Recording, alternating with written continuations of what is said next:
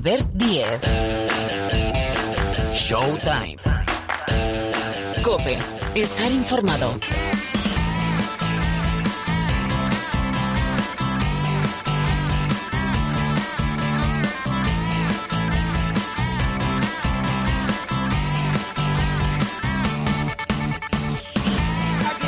¿Qué tal? ¿Cómo estáis vosotros? ¿Bien? ¿Sí? Bienvenidos, bienvenidas. A ver, que voy pasando. Sí, más o menos. Venga, alguno que va a llegar tarde. ¿eh? No voy a poner eh, ninguna sanción ni, ni falta en este capítulo de esta semana de Showtime, donde, bueno, sabéis que tenemos por delante más o menos 60 minutos para hablar de lo que es noticia o de casi todo lo que es noticia en el planeta baloncesto. Empezando por lo que nos afecta a todos. La realidad social, obviamente el deporte y este deporte que tanto queremos no está al margen de todo lo que está pasando, de esa invasión de Ucrania por parte de Rusia. Eso está comportando, lo sabéis, pero lo vamos a repasar, muchas sanciones y la afectación directa, en este caso, a los equipos, porque el baloncesto es un deporte de equipo, a los equipos rusos. Está por aquí Pilar Casado. Un momento, Pilar. Espera, enseguida voy contigo. Para repasar qué ha hecho la Euroliga, qué ha hecho la Eurocup, que son las dos principales competiciones europeas en importancia, las dos referencias, pero también a nivel de selecciones, porque recordad que tenemos a partir del verano un europeo. Y por ejemplo, Rusia está en el grupo de España. Bueno, pues eh, de lo que hasta ahora ha pasado, de lo que está pasando, porque en función de cómo vaya virando, si es que va cambiando el conflicto, esto también puede alterar el panorama que ahora tenemos. Pero enseguida, insisto, con Pilar repasamos las sanciones, cómo quedan las competiciones, porque claro, hay que quitar, por ejemplo, en la Euroliga a los tres equipos rusos, suspensión temporal. Bueno, no me enrollo más y eso lo tiene muy bien entendido y lo va a explicar ahora eh, Pilar Casado. Por cierto, venimos de esa ventana de selecciones. Vamos a preguntar también cómo nos ha ido, que nos ha ido realmente bien con esa... Es que decir selección B es la selección de España. Eh, habrá jugadores que no están, los de Euroliga, los de la NBA, pero no deja de ser la selección de España, porque parece que al final mm, le quitas mérito a lo que están haciendo estos jugadores. Bueno, todo eso con Pilar Casado. Y en la segunda parte del programa hay dos nombres propios en la NBA. Ya Morán, que es un escándalo, un escandalazo lo que está haciendo, y la barba. La barba que no es la mía, que me gusta dejarme barba, sino la de James Harden, la barba más conocida del planeta baloncesto que ya se ha estrenado, uy, de qué manera, con Filadelfia. Bueno, eh, los dos noctámbulos y las dos patas, por aquello de la P, Paniagua, Parra, Parra, Paniagua, enseguida se dejan caer eh, por el programa. Vuelve la Liga Endesa, vamos a hacerle un guiñito al Supermanager. En la parte final del programa, el Supermanager. Ah, y el próximo fin de semana vuelve también la Liga Leporo, con lo cual atenta la compañía que hay muchas cosas por explicar. Esto, esto suena así de bien gracias a Jorge Martínez, conocido familiarmente como Gorge. Gorge Martínez en la sala de máquinas, el que os habla, Albert Díez. Venga, Pilar Casado, la información, la guerra y la afectación al deporte, ya aquí en Showtime.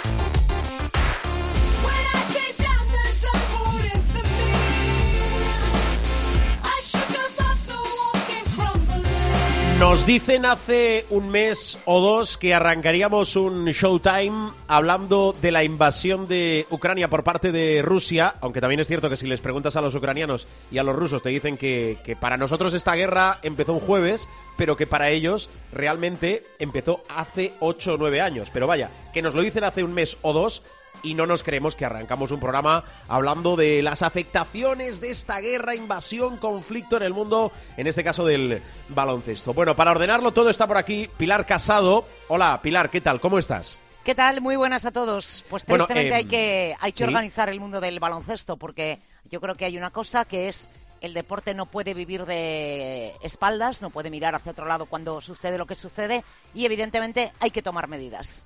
Y Es se han puesto a ello. No están todas, faltan algunas y faltan algunas muy importantes, pero entiendo que el mundo del deporte, dentro de que eh, no ha hecho la vista gorda, eh, ha sido relativamente prudente, pensando en que, bueno, pues pudiera haber una solución más o menos rápida a la hora eh, de solucionar este conflicto. Y de ahí que las medidas pues estén cogidas un poco con alfileres, entiendo, porque sobre todo falta, pues por ejemplo, ver qué pasa con las selecciones nacionales. Claro, vamos a empezar, si te parece, eh, Pilar, hablando de la afectación, los cambios a nivel de clubes y de las dos principales competiciones europeas en importancia, que son la Euroliga y la Eurocup. Una salvedad. Es importante saber que uno de los tres equipos rusos que hay en la Euroliga es propietario de la competición, porque sabéis que los clubes son propietarios de la competición. Y de momento hablamos, Pilar, de una suspensión temporal. Sí, es por eso te decía que están cogidas las medidas con pinzas.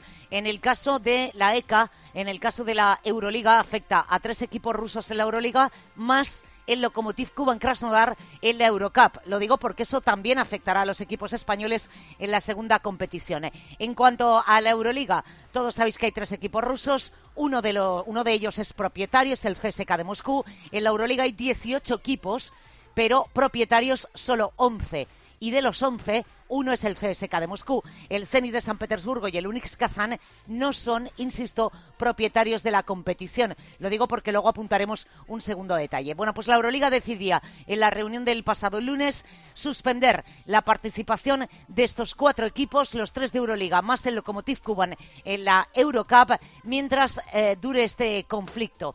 ¿Qué significa eso? Pues que de momento los partidos eh, contra equipos rusos no se van a jugar. Evidentemente ya hay partidos suspendidos. Había, creo recordar, eh, un enfrentamiento de las Belvillerban fechado para el pasado martes, para ayer martes. El siguiente es el CSK Real Madrid, que se tenía que jugar el viernes a las 6 de la tarde, pero de momento caen todos. ¿Qué ocurre? Que si llegamos, recordemos que con más o con menos problemas en el calendario, estaba casi casi al día ya de eh, partidos aplazados la Euroliga.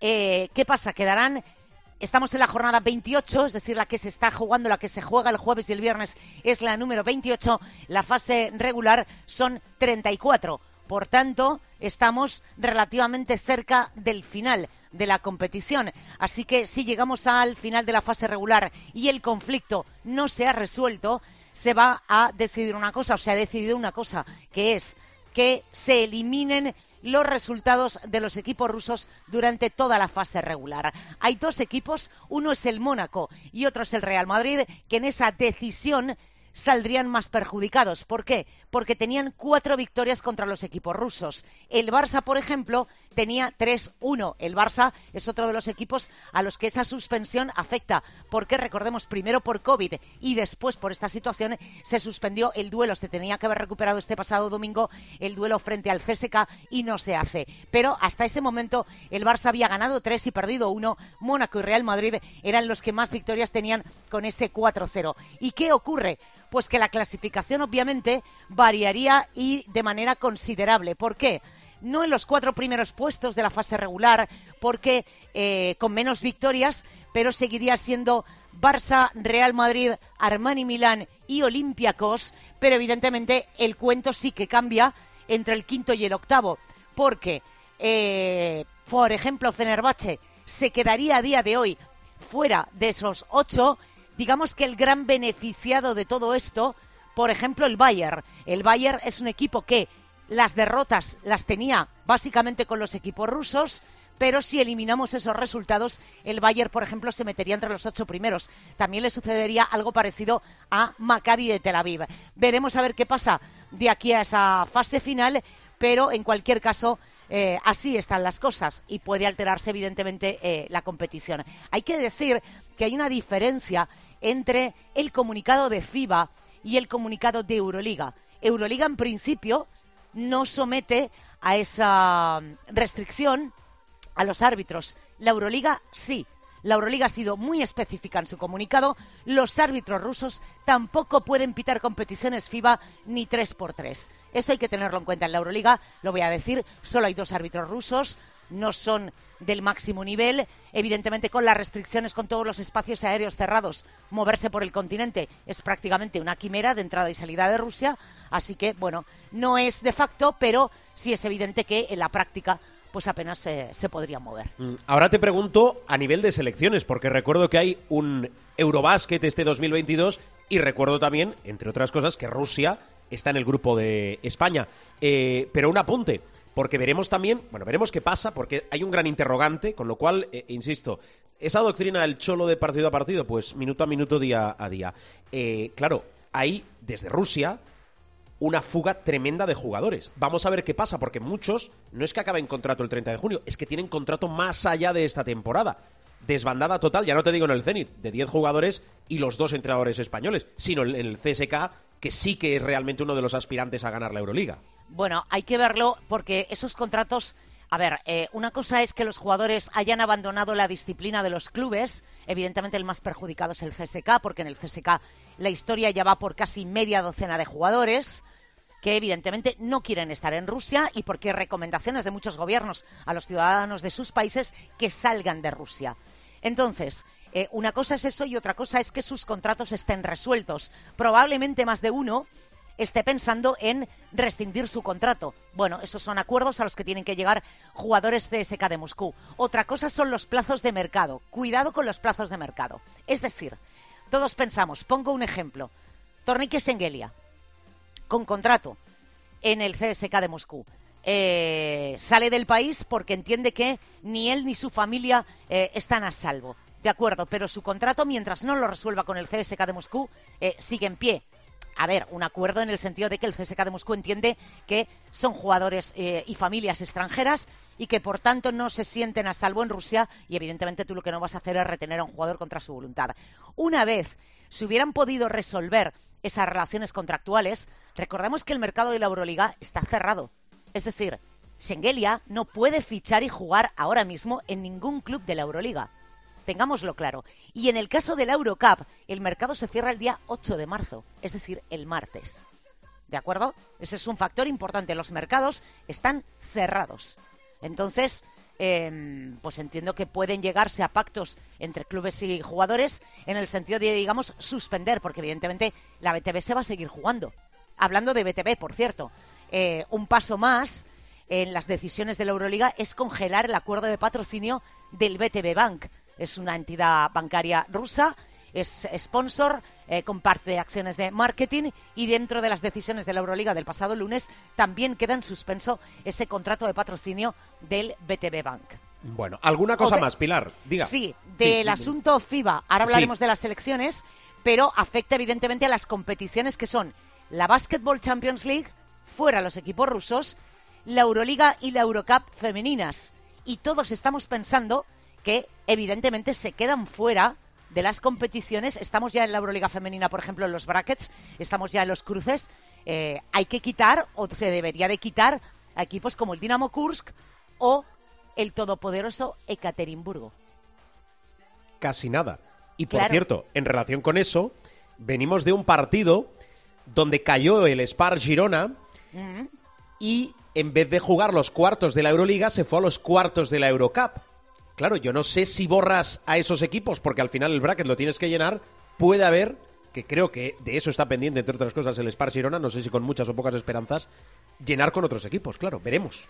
A ver, eh, como no estamos jugando ahora mismo una fase regular, lo más normal es que FIBA eliminara los equipos de los brackets. Y entonces, no sé, no sé, me parece un poquito complicado. Luego hay otra segunda parte que ayer, por cierto, me la planteaban, que yo entiendo no tiene mucho recorrido, al menos dentro de la Euroliga, que es, eh, ¿va a haber reclamaciones posteriores de equipos? Es decir, si llegamos a la jornada 34 y se resuelve la competición, la fase regular, quitando los resultados de los equipos rusos, puede que haya equipos que eh, se sientan perjudicados.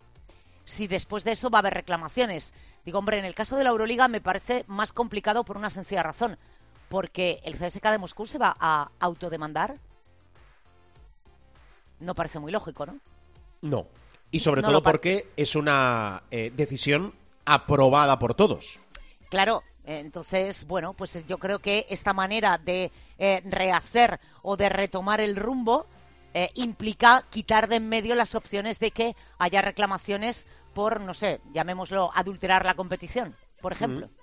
Oye, y venimos del partido en Córdoba de España contra Ucrania, eh, que por todo lo que está pasando, la victoria y el resultado yo creo que es lo de menos. Al final tenía mucho simbolismo ese partido, decidieron los ucranianos jugar. Obviamente, recordemos esa imagen en la cara de Artem Pustovoy, el jugador del Herbalife Gran Canaria, con ese mensaje no a la guerra, no war en su rostro. Eh, pero bueno, afectación directa. Primero, la situación de España después de las ventanas y eh, lo que comentaba antes, ahí un Eurobásquet no está tan lejos y Rusia está en el grupo de España. Eh, ¿Qué va a pasar?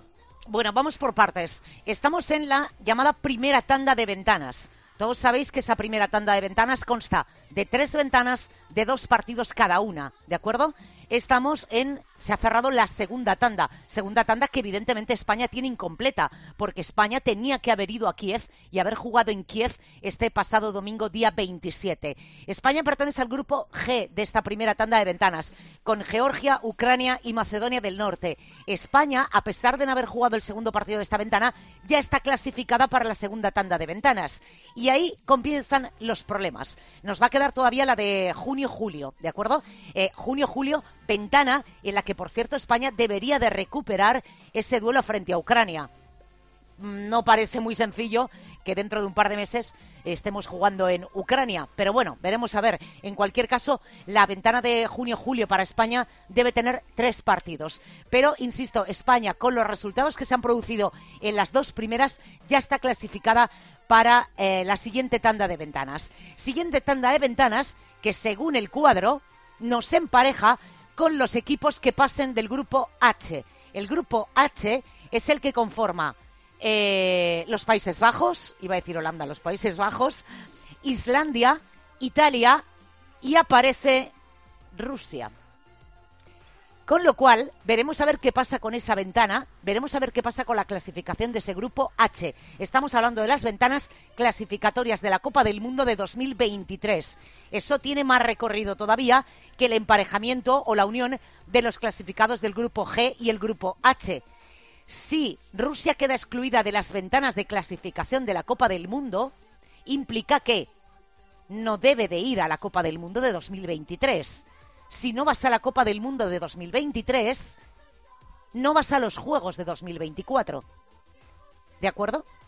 ¿Por qué? Porque el sistema de clasificación que eh, realizó FIBA desde hace unos años, que ya se usó para Tokio, la clasificación para Tokio sale de la Copa del Mundo. Recordáis que España se metió en los Juegos de Tokio por ser una de las dos selecciones europeas mejor clasificadas, porque el sistema cambió. Tú ahora lo que tienes que ser es de tu continente, de todos los países del continente que participan en la Copa del Mundo, tienes que estar en los dos primeros puestos. Igual puedes ser quinto o sexto, ¿vale? En la clasificación del Mundial, pero que los cuatro primeros no sean ninguno de tu continente, ¿de acuerdo? Entonces, si se cierra esa puerta para Rusia en las ventanas, se cierra la puerta de 2023 y se puede cerrar la puerta de los Juegos, salvo que a Rusia después le dieran una, una wildcard. Eso por ahí. Y luego, capítulo Eurobásquet. Complicadito el capítulo del Eurobásquet y te explico por qué. Porque en el Eurobásquet, que recordemos es el que se tenía que haber jugado en 2021 por cadencia de años, cada cuatro, se tuvo que pasar por el COVID y el movimiento de los Juegos a septiembre de 2022. Pues bien, en ese Eurobásquet, España está encuadrada en el grupo A, con Turquía, Bélgica, Bulgaria, Georgia y, atención, Rusia. Otra vez Rusia en el camino de España. Pero no solo eso, se añade la dificultad de que en ese Eurobásquet multisede, España y por tanto Rusia juegan en Georgia, en Tbilisi. Excuso decir lo que puede ser, si es que se acaba la guerra, ojalá, antes de que FIBA tome una decisión, Rusia jugando en Georgia. ¿Os imagináis? Puede ser un infierno, no, lo siguiente para la selección rusa, porque parte de este conflicto tiene similitudes con el de Georgia de 2008. De ahí, por ejemplo, la pronunciación en los términos que lo hizo de Toko Sengelia. Es decir, no son precisamente dos países muy hermanados, sino todo lo contrario. Entonces, en el caso de FIBA y de las selecciones que no ha tomado ninguna decisión, hay en próximos días reunión de FIBA Europa y el 25 de este mes de marzo hay board de FIBA. Y explico, afecta también al Mundial Femenino de Australia. De hecho, ayer FIBA, el sorteo del Mundial Femenino, en el que tristemente España no está, eh, se va a celebrar el jueves día 3. Hay dos, eh, iba a decir pots, dos, dos Sí. botes, dos botes Sí. con seis eh, países en cada uno. Bueno, pues en el que debería de estar Rusia, que es el segundo, el pot 2, se va a poner un país por determinar, para que lo entendamos. TBD, cuando veáis el sorteo y veáis un TBD, es Team to be determinated. Es decir, ahora mismo en ese hueco debería de estar Rusia, pero dadas las decisiones de FIBA, ya no aparece Rusia. ¿Qué ocurrirá si de aquí a la celebración de ese board del día 25 se decide que las selecciones nacionales rusas también se quedan fuera de todo? Pues que habrá que tirar de uno de los rivales, de uno de los equipos que participó en los clasificatorios de Washington y Santo Domingo.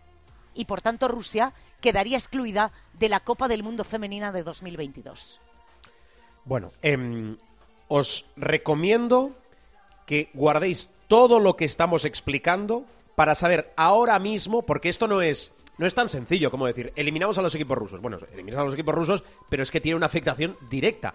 Esto es un auténtico croquis, puzzle, eh, laberinto, dile como quieras. Afectación a nivel de clubes, afectación a nivel de selecciones. Y ahora el 10 va a decir, el próximo fin de semana vuelve la Liga Endesa, que es, ya- que, que es con todo lo que estamos contando casi casi una cosa minoritaria, pero que tiene el foco porque además durante todos estos días se van a y se están ya recuperando partidos. Por ejemplo, al Barcelona le quedaban cuatro partidos aplazados, ha recuperado y ha ganado uno frente al Moraván Andorra, partidos que le pueden permitir, por cierto, al Barça, que acaba de renovar a Dante fin, hasta final de temporada, eh, recuperar el liderato de, de la Liga CB. Como ya te has vaciado, casado, ¿te queda algo ya? Ya no, puedes- no- no te puede quedar nada en, en el saco de noticias. Que estoy preparando un Cosur Betis Hereda San Pablo Burgos. Bien, te seguiremos con atención, Pilar. Voy con más cosas. Cuídate mucho, un beso, Pilar. Otro a todos.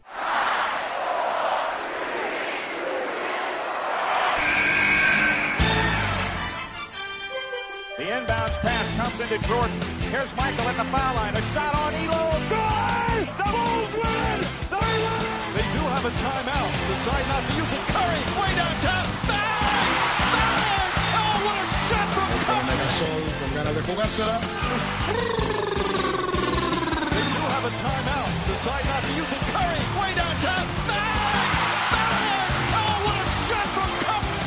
Abrimos territorio NBA. Vengo con muchas ganas. Siempre vengo con muchas ganas, pero es que es que hoy no me van a defraudar porque nunca lo hacen, ni a mí, pero sobre todo a vosotros, para hablar de dos nombres, de muchas más cosas, pero en el universo NBA hay dos nombres. El primero el de Demetrius Jamel Jamoran y el otro la barba más conocida del universo baloncestístico. A ver, Miguel Ángel Paniagua, hola, muy buenas. Muy buenas. Y recuperado para la causa, que es el día, da igual cuando escuches esto, no va a ir a mejor. Recuperado para la causa Rubén Parra. Hola, Parruno. ¿Cómo estamos, Rey? Eso es lo que te voy a preguntar yo a dicho, ti. has dicho Demetrius es Temetrius. He, he dicho Temetrius, ¿no? Con T. Ah, vale, vale, te he entendido A lo mejor me ha quedado muy nasal. No, no, espera, vuelvo. Temetrius. ¿Cómo estás? Pues eh, no tan bien como Yamorán, pero, pero, pero, pero estamos, que no Joder, es ha poco. puesto el listón, ha puesto el listón altísimo.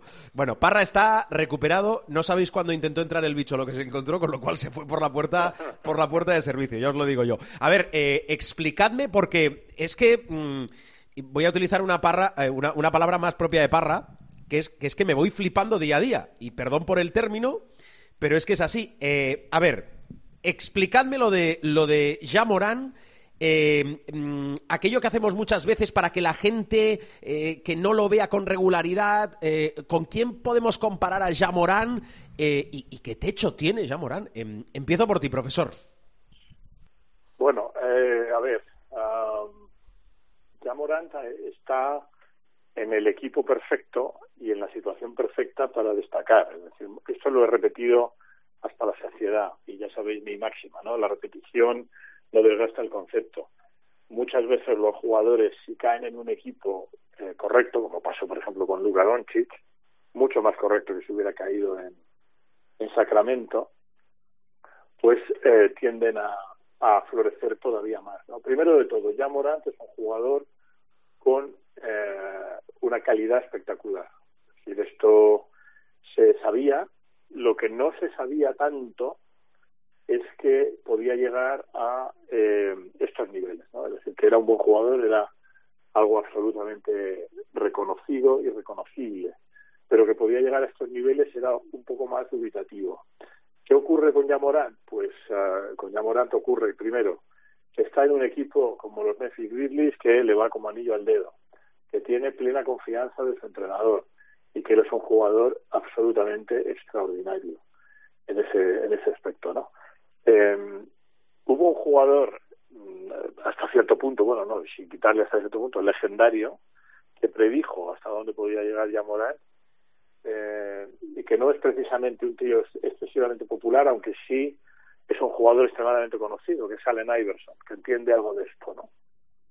Allen Iverson representa una época post-Jordan en la que el comisionado Stern, entonces eh, prácticamente en plenitud de poderes y más o menos en la época en que ocurrió aquel altercado que se da en conocer como de Malice at the Palace, eh, cayó en desgracia, por así decirlo, por su imagen y tal, pero su conocimiento del baloncesto nunca jamás ha sido cuestionable.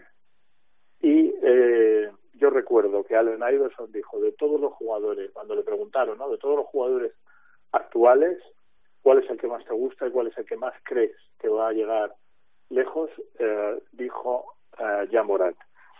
Y eso responde, aunque no son exactamente eh, jugadores similares, pero eso responde exactamente a lo que tú has dicho, ¿no?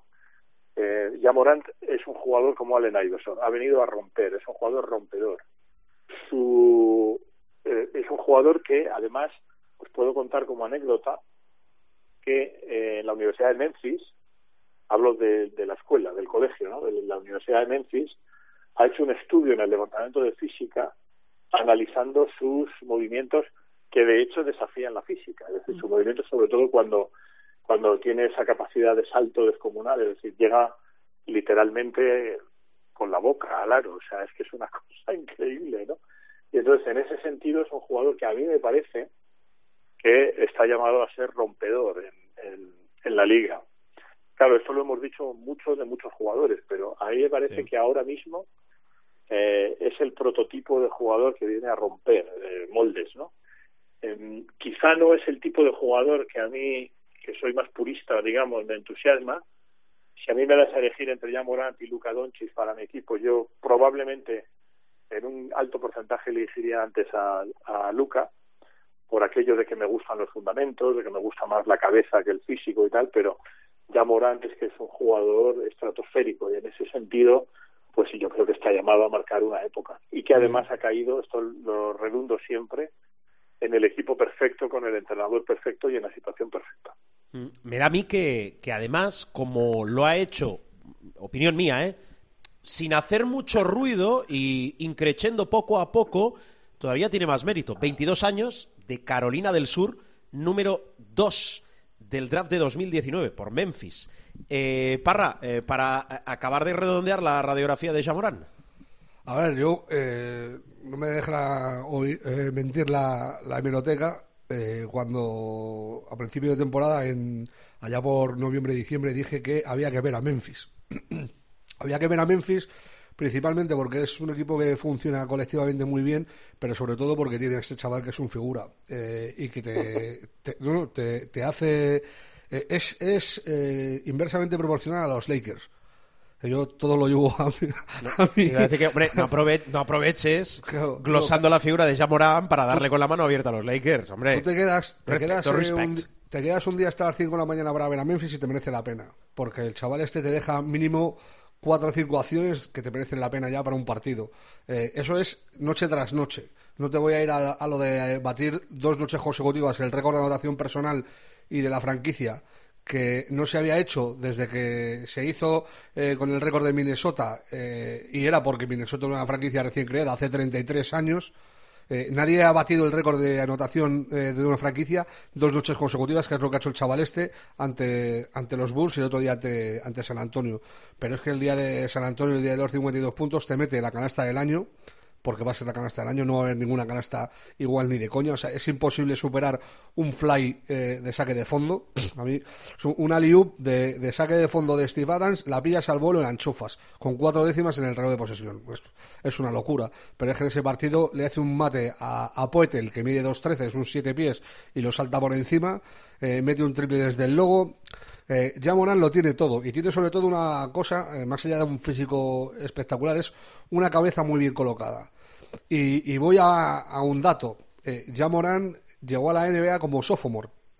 Él estuvo el primer año en, eh, en- Murray State y, se quedó un segundo año eh, en su universidad. Muy pocos jugadores aguantan eso. Él lo aguantó y siendo de segundo año fue número dos del draft por detrás de Zion Williamson, que claro, con el potencial que se le, eh, se le veía a, a Zion, decir que es una mala elección de primer draft, pues no, no fue una mala elección de- del draft. Lo que pasa es él es una mala elección de jugador. O sea, son todas las elecciones que ha hecho Zion desde que está eh, como profesional son malas. No, no parece cuidarse, se le ve pasado de peso, está todo el rato lesionado. Y Morán es todo lo contrario. Se cuida muchísimo, eh, es un gran anotador, tiene un físico descomunal, pero es un pasador excelso. Ya en la universidad, eh, su segundo año promedió 10 asistencias por partido, que en baloncesto universitario es la leche es un gran pasador, defiende bien y sobre todo eh, tiene alma de, perro, de, de dog, de, de esto que se dice en la NBA de, de- lo, lo que tienen los grandes, de, ir a, a por todas hasta, hasta el final, de confiar en sus posibilidades hasta el máximo. Eh, el profe ha hablado de, de Iverson, que eh, por todos es reconocido como el mejor jugador libra por libra de la historia. En cuanto a, a peso, tamaño y tal, no hay nadie como, como Iverson en, en la historia de la liga. Eh, yo le, le asimilaría un poco, a mí me recuerda a la llegada de Derrick Rose a, la NBA. Y el día de, del All-Star, eh, que lo hicimos en directo, un oyente dijo que a ver si en cinco años no se lesionaba a Morán porque le recordaba mucho a Rose. Yo ese pensamiento también lo he tenido. Y cruzo mucho los dedos para que no ocurra. Eh, pero es que me da que, que Morán es más fibroso que, que Rose, más delgado, por así decirlo, y que eh, sus músculos y sus huesos mm, sufren menos que los de Rose porque me parece un jugador más liviano, menos pesado. Y, y por ahí lo mismo tenemos la fortuna de que, de que no se rompa. A mí me parece, sin duda, eh, bueno, está situado ya como uno de los favoritos para el MVP de la temporada. Me parece el nombre del año. Eh, porque es que eh, reconcilia a cualquier amante del baloncesto con, el de- con este deporte. Porque eh, eh, sentarte a verle es simplemente una maravilla. Poco más y sobre todo mejor vamos a añadir. Con lo cual, lo de Jamorán, capítulo cerrado. Una obviedad que es eh, candidato, sino el candidato a MVP de- del año, de la temporada. Está caro este año, ¿eh? está muy caro y, y es que hay hasta diría cinco nombres que a cualquiera de ellos que se lo den, o sea, si se lo dan a Jokic, Venga, no sumamos. decir- A ver, Jokic, Demar de Rosen, eh, Jamorán. Eh, Embiid, si se lo dan a Embiid, no puedes decir ni pío. Si se lo dan a Anteto, no puedes decir ni pío. O sea, hay cinco, incluso si metes a Luca ahí, eh, tampoco puedo decir ni pío. A mí Curry sí me ha bajado un poco de, de esa lucha porque ha tenido el último mes y medio ha estado mucho más irregular y creo que ya no está en esa pelea. Pero entre Embiid, Anteto, De Rosen, eh, eh, ¿quién más? Jokic y Jamoran y Luca. Cualquiera de esos seis eh, podría ser el MVP y nadie podría decir que, que, fuera injusto. Eh, profe, si hay que si hay que ver jugar a Memphis, hay que ver jugar a, a- Filadelfia, porque allí hay una sociedad que, que rompe, se podía prever, ¿verdad? Embiid, Harden, lo de Harden es hago lo que quiero, cuando y también donde quiero, y cuidado con, con Filadelfia y los Sixers, ¿eh? Totalmente, totalmente. Es otra otra historia de un jugador, por otra parte volátil en su cabeza, eh, no precisamente muy leal a las franquicias en las que ha estado, pero que ahora mismo se encuentra eh, en un sitio ideal para él, eh, en plenitud, eh, mm, lleno de, alegría, con su amigo Daryl Morey, trabajando con Doc Rivers, que le entiende muy bien. Y lo que estamos viendo es un James Harden que está muy contento en Filadelfia y unos compañeros que están muy contentos con, con James Harden. Hay que tener en cuenta, lógicamente, que James Harden suma uno eh, donde antes había cero, es decir, si tú no tienes a Ben Simmons no tienes nada porque no, no está jugando y con James Harden añades un ex MVP y un jugador con una inteligencia baloncestística tremenda. Eh, en ese contexto, de todos los partidos que he visto de Filadelfia ah, desde que ha llegado Harden, si tengo que destacar un aspecto en lo que han mejorado los Sixers y les convierte mm, en un peligro letal de cara al título, eh, no necesariamente mis ah, favoritos a día de hoy, pero muy peligrosos, por supuesto, es en, el, la- en la interpretación de lo que quiere Rivers, ¿no? Y en particular, una de las, ah, uno de los aspectos que ha elevado la llegada de James Harden en los Philadelphia 76ers es, por ejemplo, el pase. El otro día eh, hizo 16 asistencias, me parece. Rubén está más en los datos, pero hizo una barbaridad de asistencias.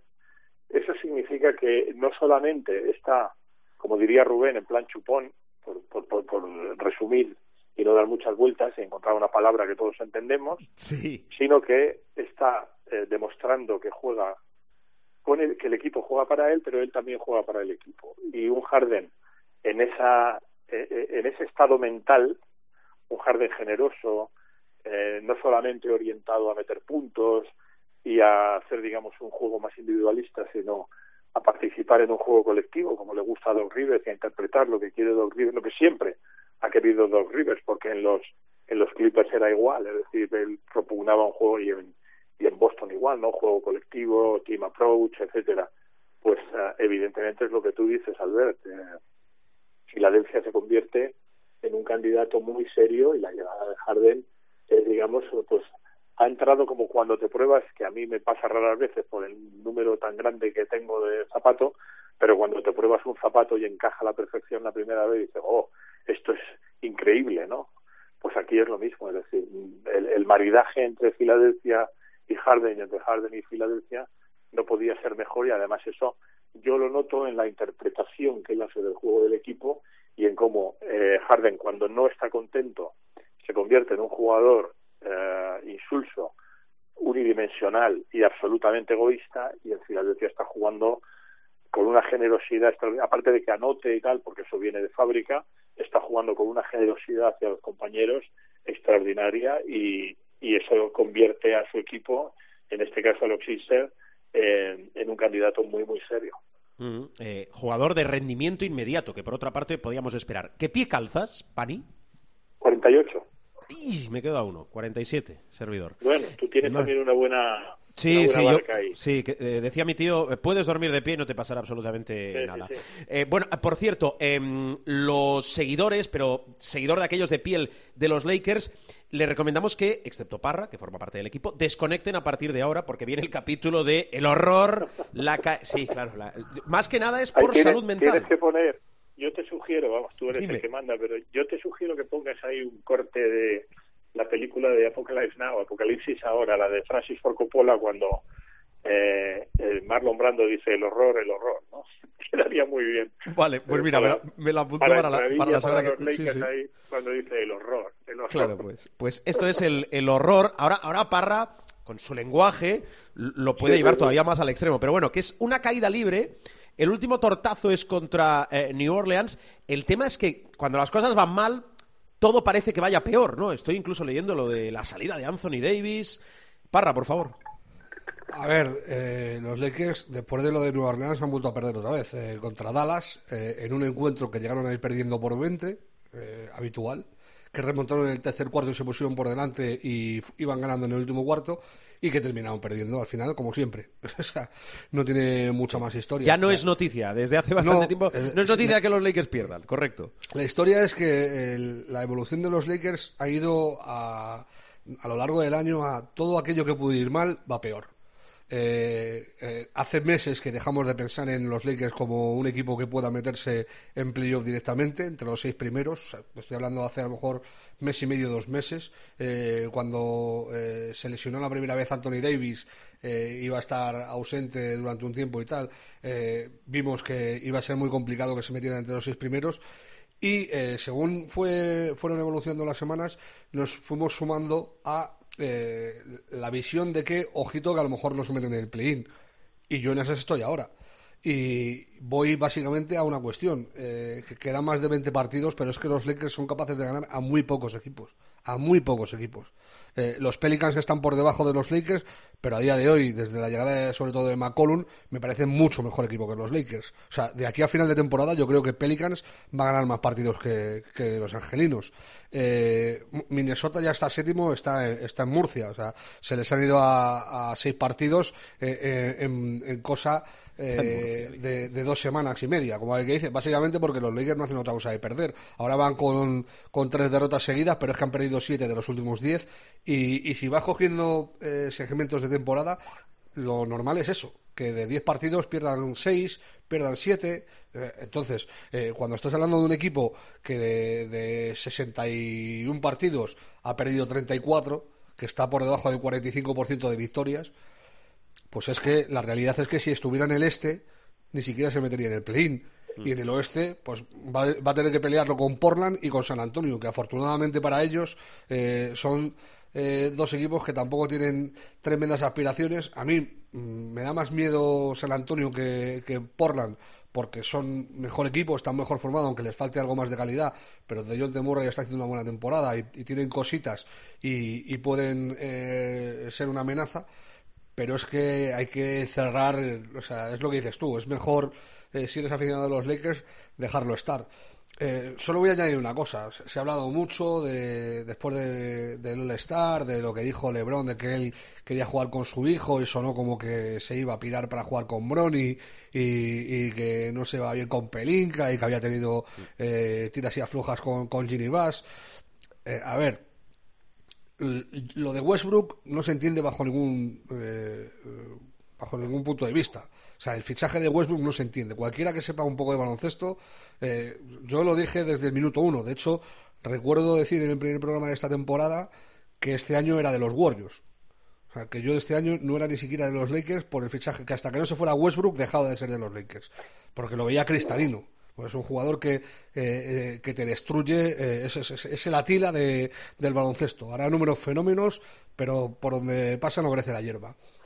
Y, y hay muchos que dicen, ah, la culpa es de Lebron, porque Lebron se empecinó en fichar a Westbrook. Correcto, Lebron se empecinó en fichar a Westbrook. Y es un error tremendo para un tío que tiene tantísimo conocimiento baloncestístico como Lebron, pensar que Westbrook puede ser una solución o, o- acercarle a conseguir el quinto anillo. Es un error tremendo. Pero eh, si Lebron es el que hace los fichajes en los Lakers, entonces a Pelinka que le quiten el sueldo y se lo den a Lebron. Ya, pero eso tampoco es nuevo, Parra, porque eh, también dominaba Cleveland más allá de que fuese su Sí, sí, casa. sí, sí, sí, está- y, que está y fenómeno, hablamos de Tyron Lue, Pero, em, pero a, lo, a lo que me refiero es que si la culpa es de Lebron, entonces que el sueldo de Pelinka que se lo den a Lebron. si es sí, el que sí, hace los no, justifiquemos a LeBron, pero a Claro. lo mejor LeBron llegó a pensar, yo, yo voy a, a mutar a Russell Westbrook. Sí, a lo sí, mejor no, llegó a sí. pensar eso. Sí, seguramente, algo, hombre, algo pensaría. No creo que pensara que iba a hacer la mierda de temporada que están haciendo. como- Seguro, o sea, como, o como se diga, sí. o sea, eh, eh, algo, algo pensaría LeBron cuando se puso pesado para traer a, a Westbrook. Pero que también ahí está una franquicia como los Lakers, que es que no son los Grizzlies, es que no, no son los Pelicans, o sea, son los Lakers.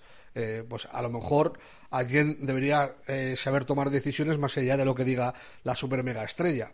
Eh, y no han sido valientes para hacerlo y ahora tienen un problema porque eh, lo hemos dicho hasta la saciedad y lo vamos a seguir diciendo que Westbrook el año que viene tiene una opción de jugador de 47 kilos. Y a Westbrook ahora mismo no, no es que no le pague eso a ningún equipo es que no hay nadie que se acerque ni a la mitad. Eh, entonces te lo vas a tener que comer el año que viene y vas a tener que hacer un paquete con él con opciones de draft o tal para quitártelo de en medio y a ver qué sacas a cambio. Que quiero ver qué sacas a cambio. O sea, que lo malo no es que hayas tirado este año, es que seguramente el año que viene, si no te quitas a Westbrook de, de encima, vas a tener un problema. Eh, ya te digo, de todas formas, con todo lo bueno que hay en la NBA, eh, creo que los Lakers deberían de dejar de ser noticia. O sea, de- deberíamos de dejar de fijarnos en los Lakers porque son un mal equipo. Es, es la realidad. Por mucho que a mí, eh, yo soy fan de los Lakers, pero sobre todo eh, hay que ser objetivo. Y la realidad es que es una banda. No te Eh, falta razón. También es cierto que hay equipos y franquicias que comen aparte, por su historia, por su Sí, tradición. sí, sí, sí, no, sí, es evidente, pero a lo, a lo que me refiero es que eh, lo que vayamos a decir ya de Lakers Mm. va, a- va a ser eh, redecir lo que ya llevamos diciendo Si tres no cambia la tendencia, redundante. Eso es Por- cierto. Eso es porque eh, lo más, o sea, la, la única noticia que puede haber nueva, novedosa de los Lakers es que se queden fuera de playoff. Mm, A ver, eh, vam- vamos con alguna Un rápida. segundito. Dale, Eh, profe. Nada, muy rápido. Albert, el, ah, el deterioro manifiesto de los Lakers no solamente se da en el campo, es decir, las críticas de LeBron James a Rob Pelinka no son directas, son indirectas. Eh, cuando alaba, por ejemplo, a, general managers de, de otros de otras instituciones. Eso es como si tú le preguntas a Mirotic eh, sobre estrategias de equipos y dice, bueno, es que Juanma Rodríguez es un sensacional general manager en Unicaja o Chechu Mulero en el Valencia Basket y no nombra a Juan Carlos Navarro, es decir, hay más de fondo. El deterioro viene también en el momento en que LeBron James ya no solamente responde cuando le insulta, sino que él insulta a los fans. Eso indica un deterioro progresivo, ¿no? Y luego ya el último episodio, que es más económico que otra cosa, pero que da una idea de por dónde van los Lakers y cómo Pelinka ha sido un excepcional agente de jugadores, pero no necesariamente la transición a general manager es siempre una equivalencia, ¿no? Puede ser un gran agente de jugadores y no necesariamente un gran general manager y viceversa. Puede ser un excelente general manager y si de repente dices voy a montar una una empresa de representación de jugadores no tiene por qué irte maravillosamente bien. Y es que, por ejemplo, en el a, a la hora de dejar libre a DeAndre Jordan, por no hacer las cosas bien, los Lakers eh, les han costado 5 millones de dólares adicionales. Que claro, en el universo NBA y teniendo en cuenta la pasta que tiene la familia Bush, pues dice, bueno, es que 5 millones de dólares no son nada y lo pueden pagar, pero es el hecho de que eh, ahí hubo una negligencia que de haberlo hecho de otra manera es tan sencillo como haber mandado dinero a una tercera franquicia. Ellos, o sea, los Lakers, como bien sabe Rubén y como saben los aficionados, liberan a DeAndre Jordan para encontrar espacio para DJ Augustin, ¿no? Y ahí les ha costado 5 millones de dólares por un fallo del general manager. O sea, el, el deterioro es progresivo y es como una mancha de aceite, ¿no? Eh, yo que soy de los Clippers siempre he tenido un respeto eh, supremo a, a los Lakers y hace mucho tiempo eh, que no les veía eh, zozobrando de, de, de manera similar, ¿no? Incluso en los peores tiempos del hermano de Ginny Bass, eh, por lo menos la franquicia tenía un horizonte, estaba eh, zozobrando también, pero por lo menos tenía una idea. Ahora es que da la sensación de que el deterioro es muy grande y ya lo último que faltaba por ver es esto, que, que el general manager obvie que haciendo un pequeño movimiento que es mandar cash a otro a un tercer equipo te ahorras 5 millones de, de dólares. Bueno, y luego ya hoy eh, he amanecido con la noticia de que LeBron James insulta también a un fan probablemente le insultó al primero, pero que ya llegamos a un punto en el que dice, joder, es que muy deteriorado tiene que estar el tema en, en los Lakers y yo desde luego sí que creo que peligra siquiera su clasificación para los playoffs. Sí, sí. E- e- La autodestrucción es increíble. Es decir, de un equipo que estaba llamado a, reinar, bueno, a ganar el anillo, a, a veremos si es que eh, se meten en la lucha por. Em, a ver, que me quedan cinco minutos, cinco minutos máximo. Eh, Parra, eh, Durán, eh, ¿tenemos fecha de regreso de Durán a las pistas? Que está lesionado, recuerdo. Pues espera que pueda volver incluso el jueves eh, Mm, contra Miami. bien. Hay que estar pendiente, podría ser el jueves, podría ser el domingo, pero está ya en la rampa de salida para reincorporarse y bien falta que le hacen a, a los Nets que no están como los Lakers y que su situación es diferente por la temporada tan aciaga que han tenido por las ausencias y tal, eh, pero que están octavos eh, en la conferencia este, o sea, también están en, en play-in eh, y, necesitan a Durán como agua de mayo porque también eh, acumulan muchas eh, derrotas. eh, están más o menos, ya te digo, como el equipo angelino, en los últimos 10 han perdido 7. y se espera que, que este jueves incluso eh, pueda volver y Ben Simmons eh, no creo que tarde mucho más tampoco en, incorporarse a, la dinámica de- del equipo, a lo mejor una semana más, pero debería estar también eh, más pronto que tarde eh, jugando con, los de Brooklyn. Vale, por cierto, eh, Nueva York, Brooklyn. eh, normativa en Nueva York normativa COVID a partir del 7 de marzo. A ver, ¿cuál es? Y, y obviamente cuando decimos afectación, afectación para Kyrie Irving. Básicamente sigue todo igual, que sigue sin poder jugar. Eh, a partir del 7, lo que sí podría hacer Kyrie Irving, curiosamente, es ir a ver partidos. O sea, ir a ver partidos, eh, a, a ver a los Nets o, o ver a, a los Knicks, sí podría hacerlo, pero lo que no puede hacer es ejercer su trabajo, porque la normativa lo que dicta es que si eres trabajador de Nueva York eh, en el sector privado, eh, tienes que estar vacunado para poder trabajar en Nueva York. Entonces, como Kyrie no está vacunado, no puede trabajar, no puede jugar al baloncesto. Entonces, básicamente, eh, aunque eh, quiten la normativa de, de las vacunas para las- la, asistencia, pues por ejemplo, ahora Kyrie va a poder ir a bares, va a poder ir a restaurantes, va a poder hacer una vida normal en, en la ciudad de Nueva York, pero no va a poder eh, eh, jugar al baloncesto. O sea, eh, eso no cambia nada. Vale, eh, enseguida la última de Pani, pero antes, Parra, los partidos. Partidos en la semana de programa, partidos que no tenéis que perderos. ¿Cuáles? Pues mira, de la madrugada del miércoles al jueves a las 2 hay un Bucks Hit. Miami está líder de- del este y Milwaukee está ahí peleando por, por escalar posiciones. Del jueves al viernes tenemos dos partidos muy chulos. El Celtics contra los Grizzlies. eh, Boston contra Yamoran, eh, on fire Moran. Ojito con Grizzlies, que está muy cerca de los Warriors, que han acumulado partidos perdidos y, como sigan perdiendo, eh, Memphis les puede guindar la segunda posición de- del oeste. Esa misma madrugada del jueves al viernes hay un Mavericks Warriors, precisamente, con Luca volviendo a enfrentarse a, a Curry. Ya les ganaron el, otro día eh, con una remontada tremenda en el, en el último cuarto. Del viernes al sábado hay un eh, Chicago Bulls Milwaukee Bucks, también eh, en las mismas que, el Bucks Heat, dos equipos que pelean por estar en las posiciones altas de, de la conferencia este. Eh, del sábado al domingo un Miami Heat Sixers, eh, que podría ser la final del este perfectamente por potencial de ambos equipos. Y el domingo, eh, como es a buena hora, a las nueve y media, Milwaukee Bucks contra Phoenix Suns, a ver cómo sigue afectando la baja de Chris Paul. Eh, los de Phoenix ganaron el primer partido sin, sin, sin su lugarteniente, pero perdieron los dos siguientes. A ver cómo, cómo sigue eh, la marcha del equipo de Arizona, que no obstante tiene, tiene colchón para echarse cuatro siestas. Apunta- apuntado todo. Eh, Parra. La última de Pani. Expansión NBA. Tenemos información fidedigna, o fi- no, no fideligna, como dice algún alumno mío, ¿no? Que le tuve que dar un capón. Eh, cada vez está más cerca la aprobación de la expansión de la NBA a 32 equipos y nuestras apuestas no han ido mal. Eh, hay una cosa que sí va a chocar, que es ah, lo que se llama el entrance fee, es decir, la- el, el dinero que, tiene que, que tendrán que pagar los eh, dos clubes que quieran entrar en esta nueva expansión.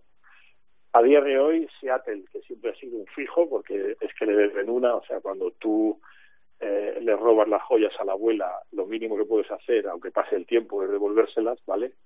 Por lo tanto, Seattle es un fijo y eh, de las múltiples candidatas que hay, recordamos pues Chicago 2, también se ha hablado de Mexico City, San José, San Luis mm, y por supuesto Las Vegas. Esta última es la que ahora mismo está más cerca de ese puesto 32, asumiendo que el 31 está concedido ya a los Seattle Supersonics.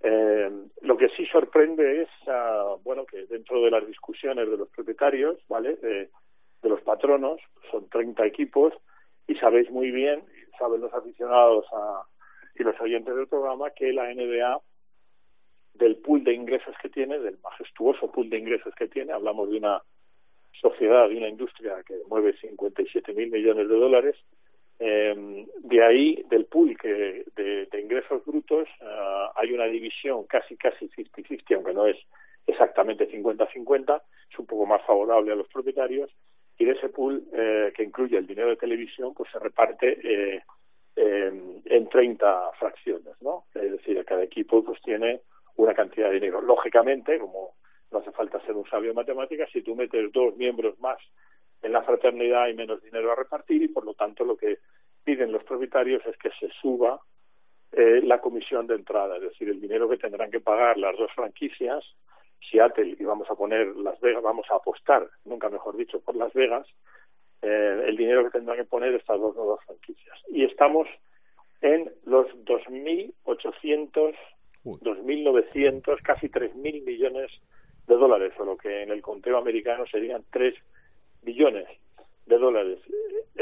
significa que entrarían 6.000 mil en números redondos, ¿no? Aunque, claro, hablamos de, de centenares de millones como si fueran euros, un euro, ¿no? Pero eh, vamos a suponer que entran 6.000 millones de dólares, pues ese dinero iría a repartirse entre las 30 franquicias que ya están consolidadas en la NBA. Pero la expansión es eh, inminente, es decir, no, no creo yo que vaya más allá de la temporada 23-24 y eh, a día de hoy aseguramos que Seattle tendrá un puesto y eh, todo apunta a que la NBA eh, entrega bandera, posición y castillo a Las Vegas después de que, como recordaréis muy bien, David Stern, eh, cuando le hablaban de una franquicia en la, bueno, ya solamente de apostar y admitir apuestas de la NBA ya le parecía un sacrilegio, pero si Stern levantara la cabeza y viera que Las Vegas tiene muchísimas posibilidades eh, de, hacerse con una franquicia NBA, pues seguramente volvería otra vez a, a Six Feet Under, ¿no? A dos metros bajo tierra. Pero esa es la, la noticia y ya no es tan chocante porque eso ya se venía hablando, ¿no? La, expansión a 32, que eso yo creo que es un hecho ya, o sea, eh, eso eso ya hay que darlo por hecho, sino eh, cómo está subiendo el, el nivel de la de la comisión de entrada de, del dinero que tienes que poner para entrar, que repito, está bordeando ya, eh, o va a bordear, mejor dicho, los 3.000 millones de dólares o 3 billones en el conteo americano. Una barbaridad. Informa Showtime. Perfecto, oye, pues la mejor manera de cerrar esta, eh, este Muy bien. capítulo y esta sección. Eh, Miguel Ángel, Me gusta, me gusta que digas Showtime. Lo sé, por eso Miguel lo hago. Paniagua. bueno, Muy bien, informa Showtime a través de Miguel Ángel Paniagua, ya está. muy bien. Feliz semana, profesor. Igualmente a vosotros. Cuídate. Me alegro mucho de que Rubén esté de Sí, vuelta. señor, lo iba a decir, es la mejor noticia. Además, le notamos bien, está fresco, está bien, nos gusta. Hombre, ya si los Lakers fueran mejor estaría Claro, pero más. eso ya no está en nuestra mano. Eso ya ni Ya, la de ya, ya. Rubén. Pero No, yo creo pero se va, a quedar, de- se va a quedar una temporada chula para lo que queda, ¿eh? pese a, a los... Ya te digo, yo eh, la, la- la clave está en acostarse a las cinco y media. No, no, no, no verte tentado por... Es que las últimas tres veces que me he visto tentado a quedarme hasta las siete, eh, a las siete menos cuarto me estoy tirando de los pelos. Vale, vale. La si- Vamos a quedarnos con esa frase. La clave es acostarse a las cinco y media. Vale, parra. Vamos a, qued- vamos a quedarnos con eso para, para, para lo mejor en, en lo personal, ¿vale? Sí. Un abrazo, parra. Abrazo fuerte. Ojito con Filadelfia, ¿eh? yo estoy muy con el profe. Si tienen cabeza, a mí el, eh, el dúo Embiid eh, Harden eh, me parece, o sea, dentro o fuera, creo que es de lo mejorcito que hay en la liga. Vale, se van Parra y Paniagua, vuelven la semana que viene. Y eh, recta final de Showtime.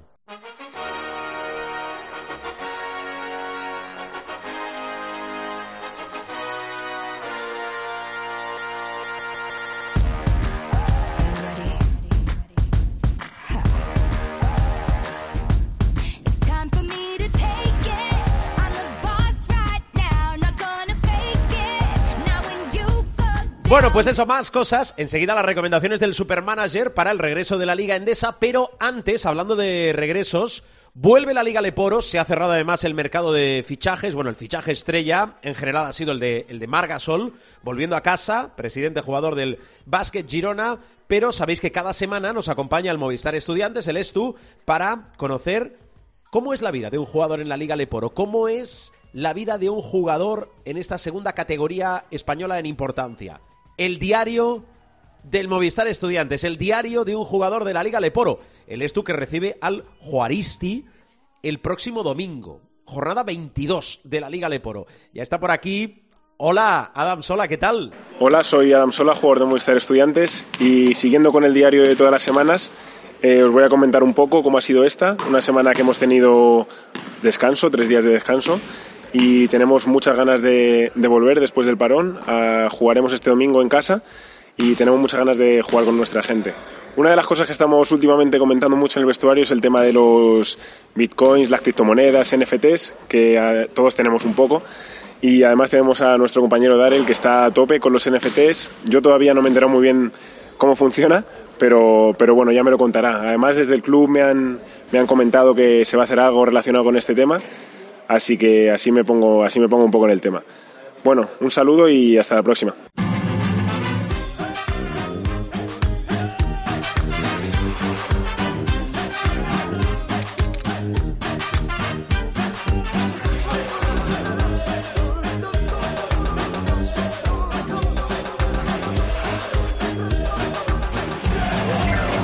Y ahora las recomendaciones del supermanager porque, atención, hay, bueno, hay borrachera de partidos desde ya con partidos que se recuperan de la jornada 15 como el que enfrentó, digo porque, como he dicho antes, ganó el Barcelona frente al Moraván Andorra.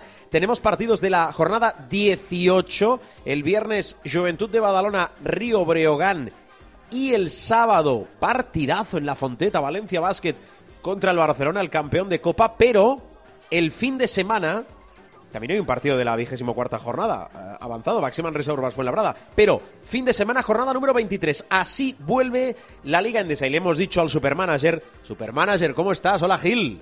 ¿Es a mí? Muy buenas. Sí, hombre. Es a mí, ¿no? ¿Te has borrado? No, no, no. no ¿Has dimitido? No, to- todo lo contrario. Es decir, yo. mm, Vas con más fuerza, sales reforzado, soy, ¿no? Soy de los que hasta que no me echan no paro. O sea, yo eso de. Eres un superviviente, ¿no? Eh, Eso sí, eh, se, se trata de medir bien tus fuerzas. Sí, sí. De no dar pasos en falso. Si das pasos en falso, luego la gente te los recrimina, evidentemente.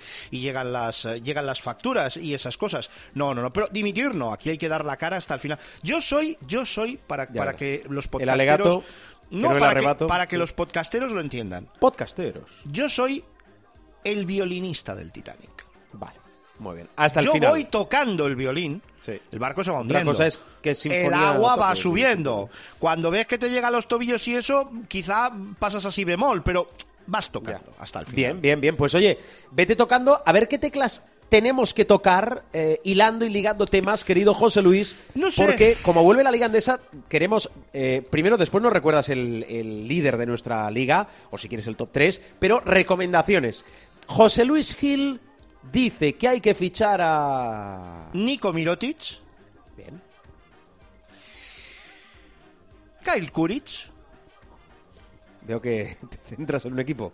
Sí, ¿para qué, para qué buscar en otros sitios? Mm, Si está visto esto cómo va transcurriendo. Por cierto, que el partido de la jornada 23 del Barça, ya que has citado a dos jugadores del Barcelona, se va el día 8 de marzo. El Urbas Fuenlabrada Barcelona. Madre mía, es que es- es- esto es otro, esto es otro. No, no, sí. que- Os recomendamos, de verdad, meteros en la, en la página web de la Liga ¿Y por porque no- ya no os quiero decir que el Valencia Basket No. Maxi Manresa de la jornada 23 se va el 14 de marzo. va- vamos a ver, vamos a ver. Eh, ahora, ahora los que los que tengáis los, los medios y, lo- y los mecanismos para hacerlo, ir entrando, porque si ya de por sí es un despiporre, que diría Steve Urkel, el tema del calendario, pues más despiporre es lo de lo de las crucecitas y lo de los partidos que o jugadores que se pueden ir que se pueden ir al limbo. o sea. Complicado veo que muchos de nuestros seguidores, que son avispados, listos y los mejores seguidores del mundo, sepan quién es Steve Urkel, pero es igual. Esto es para otro capítulo.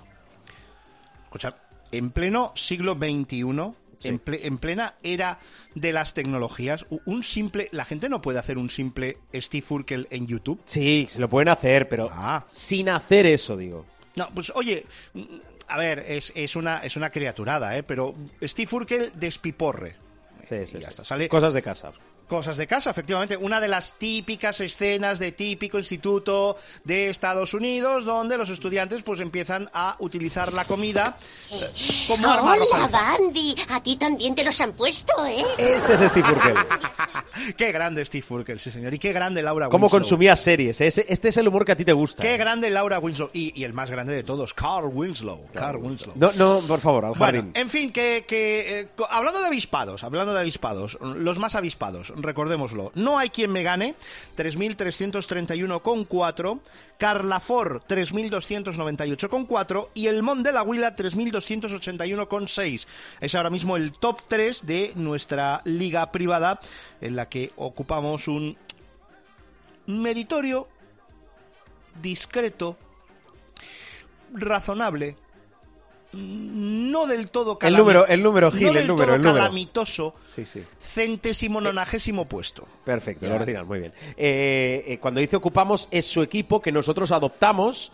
Veremos qué pasa la temporada que viene como nuestro para hacer el, El, boceto el drama, de lo que el os drama de ser un equipo adoptado es que no puedes elegir quién te adopta, pero bueno. Sí, eh, eso es así, ¿Qué, pero bueno. qué le vamos a hacer? Oye, Eh, esto es una escala. eh, Sí, de Richter. De Richter, entiéndeme. O sea, esto, cada vez que hay jornada, tú, el terremoto a veces sube, normalmente sube en intensidad Sí, y a veces, sí, sí, sí. a veces baja. No, Recordad que tenemos lo, lo del supermanager, premios. lo del supermanager, si una cosa es lo del supermanager, es un terremoto con réplicas. Cada Sí, semana, eso es cierto. Cada jornada hay una réplica. hay La una única réplica. verdad de lo que habéis escuchado en los, últimos, en los últimos cinco minutos es que recuerdo, tenemos premios. No gracias al director de este programa. Cinco primeros gracias a la colaboración entre la Asociación de Clubes de Baloncesto, Sí, la, señor, ACB la ACB.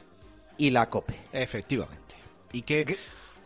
No, ¿y ¿qué ibas a decir? ¿Qué ibas a decir, director? Gracias, Gil, iba a decir. Ah, vale, vale. No, pues Porque pues, vamos a... pues, eh, Jorge, vete preparando la salida.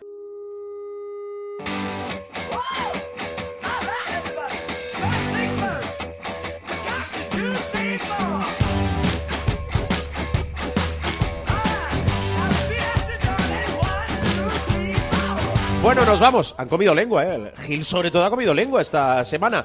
Que bajamos la persiana del capítulo del programa de esta semana de Showtime. Recordad que habitualmente, habitualmente, ¿eh? salimos en martes, pero por exigencias del guion a veces cambiamos, pero nos podéis escuchar siempre, cuando y donde queráis. Escucharnos o descargarnos o descargarnos y escucharnos. Esa es una de las facilidades que os da Showtime a través de nuestra web en renovación constante www.cope.es buscáis el espacio de Showtime y nos encontráis no solo el capítulo de esta semana, sino todos los programas de todas las temporadas allí están alojados. Y recordad que el virus no se ha ido, con lo cual prudencia, mucha prudencia, feliz semana y que el baloncesto os acompañe. Adiós.